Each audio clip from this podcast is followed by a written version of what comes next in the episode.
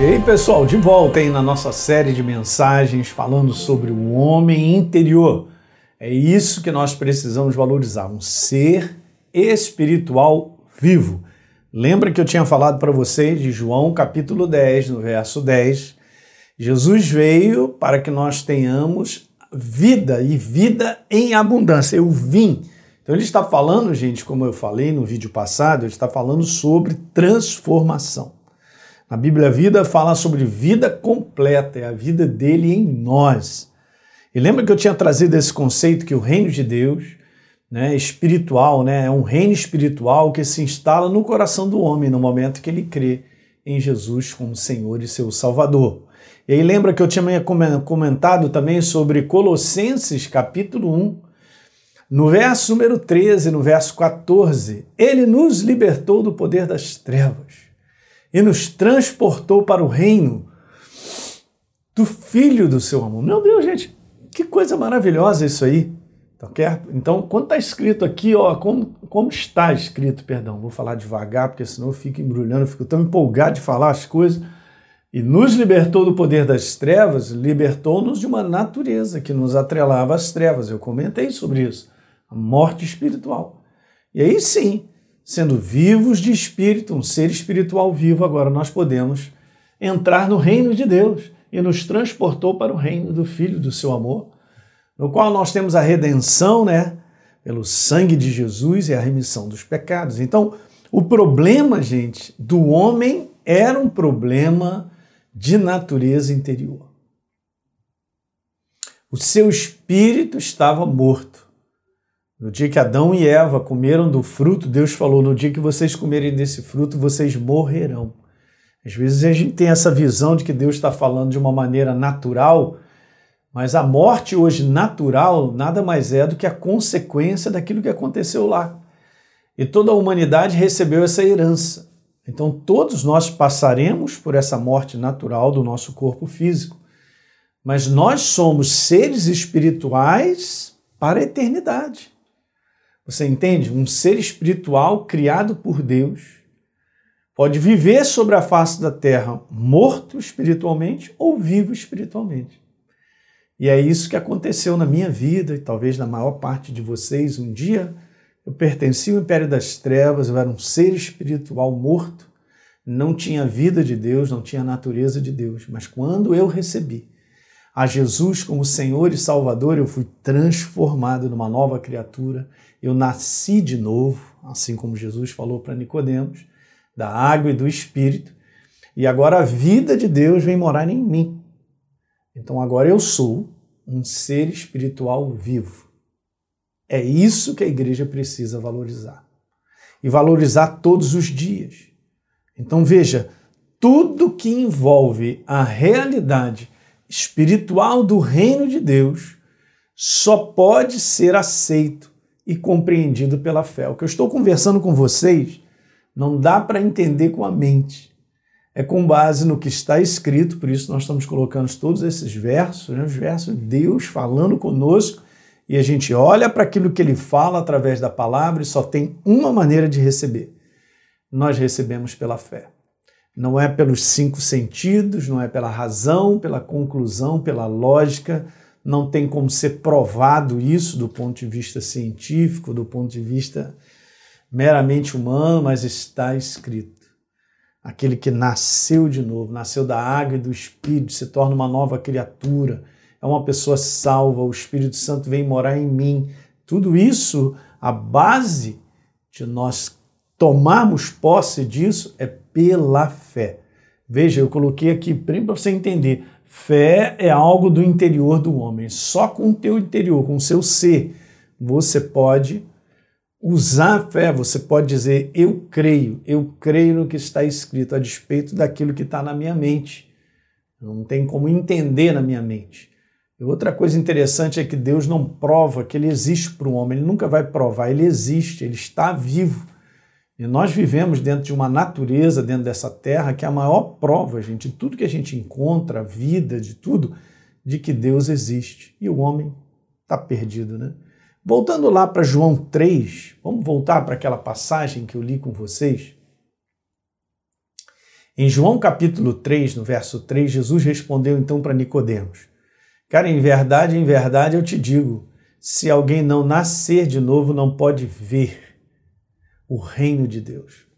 É legal porque não está falando sobre algo do ponto de vista dos olhos naturais, gente. Não é uma paisagem que nós vamos para um lugarzinho ali e a gente olha, isso aqui é todo o reino de Deus. Não.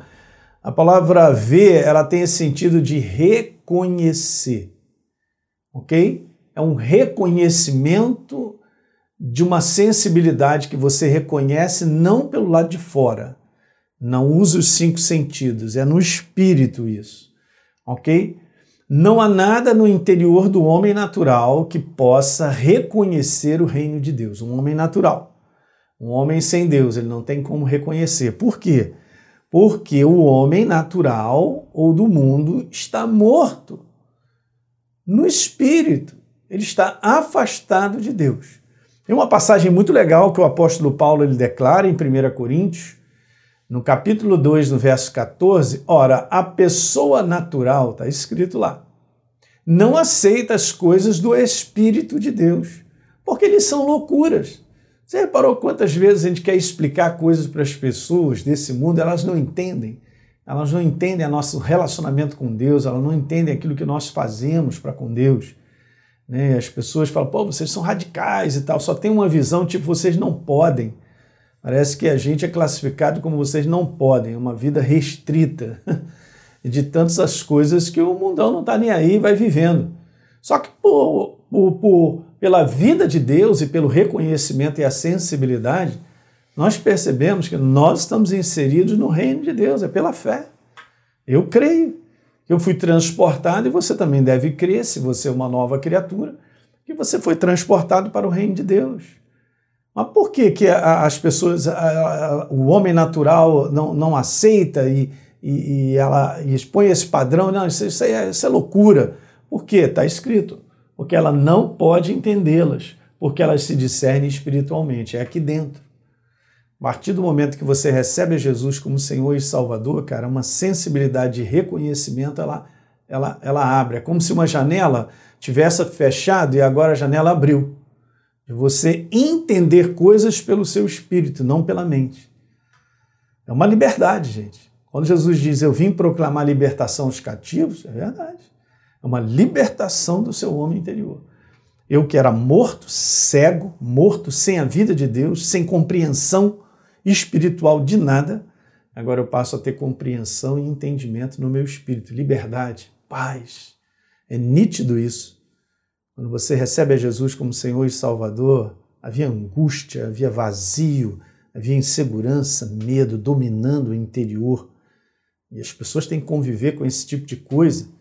No momento que você recebe a Jesus como Senhor e Salvador, a alegria vem. É, cara, uma paz que que, que, que ela se expande por dentro de você e você fala assim: Eu não sei o que está acontecendo comigo, mas eu estou com uma paz tremenda, um, uma sensibilidade. É isso. Eu era morto espiritualmente, agora eu sou vivo. Efésios capítulo 2 diz lá que naquele tempo vocês estavam sem Cristo, cara. Vocês estavam separados da comunidade, vocês estavam estranhos às alianças da promessa. Olha essa parte final, não tendo esperança era como eu vivia e sem Deus no mundo. Isso aqui é uma calamidade, gente. Okay? A maior parte do mundo não sabe que Jesus já morreu pelos pecados, já morreu pela vida, já morreu para dar vida para esse mundo, mas é preciso receber pela fé. É preciso crer. Então, o homem sem Deus, do ponto de vista da sua natureza, é a maior aberração que existe.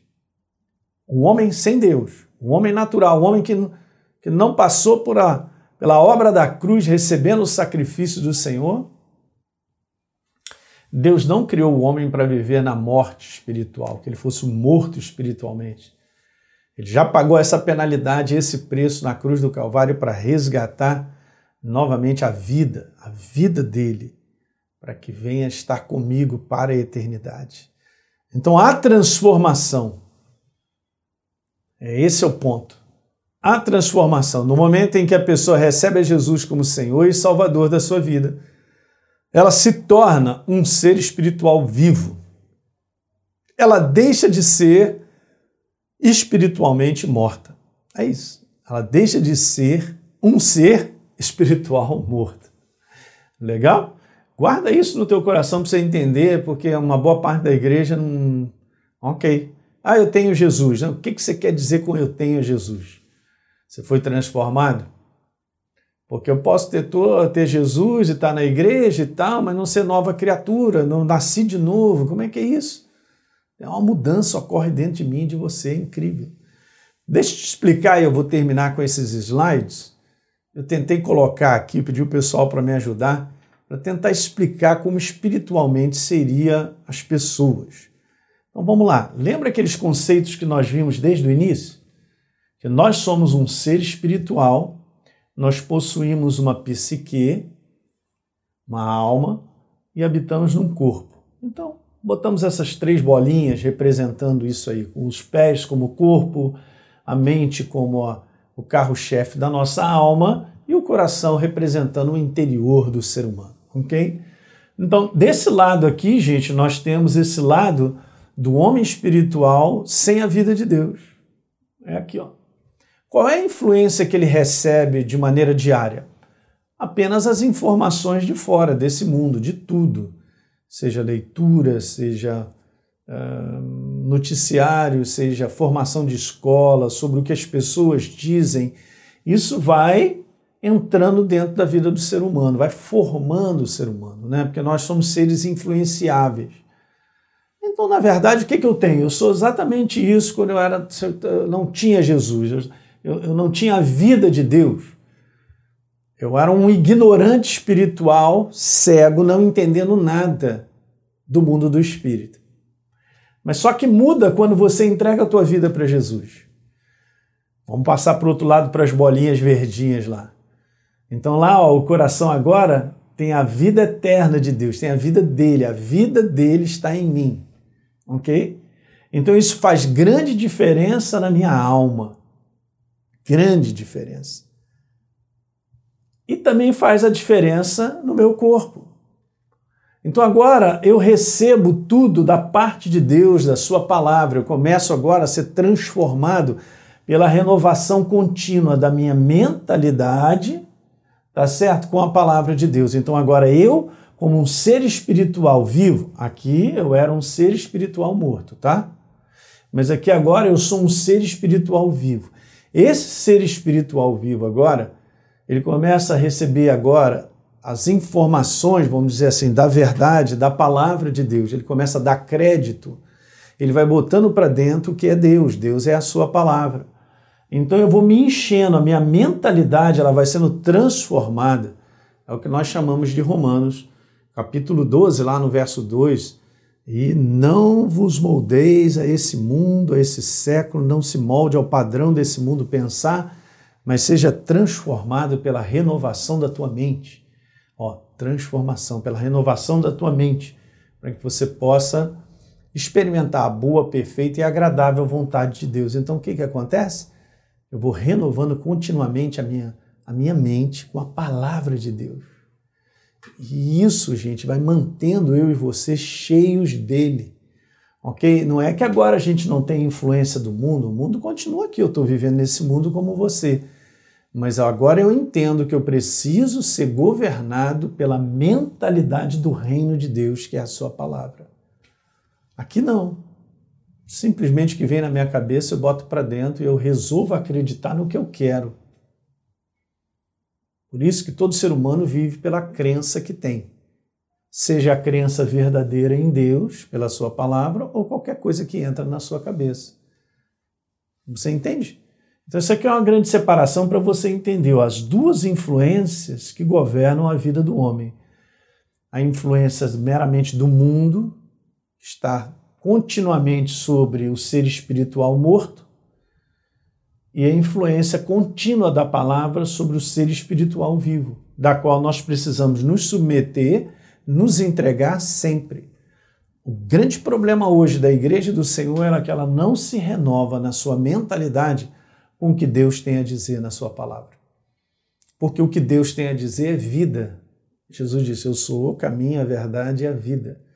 Jesus é a palavra. A palavra viva é a ação do Espírito Santo com esse livro dentro do meu coração. Se eu valorizo a palavra, se eu ponho ela em primeiro lugar, se eu ponho foco nela e abraço a verdade, eu receberei os benefícios da vida. A minha vida será construída.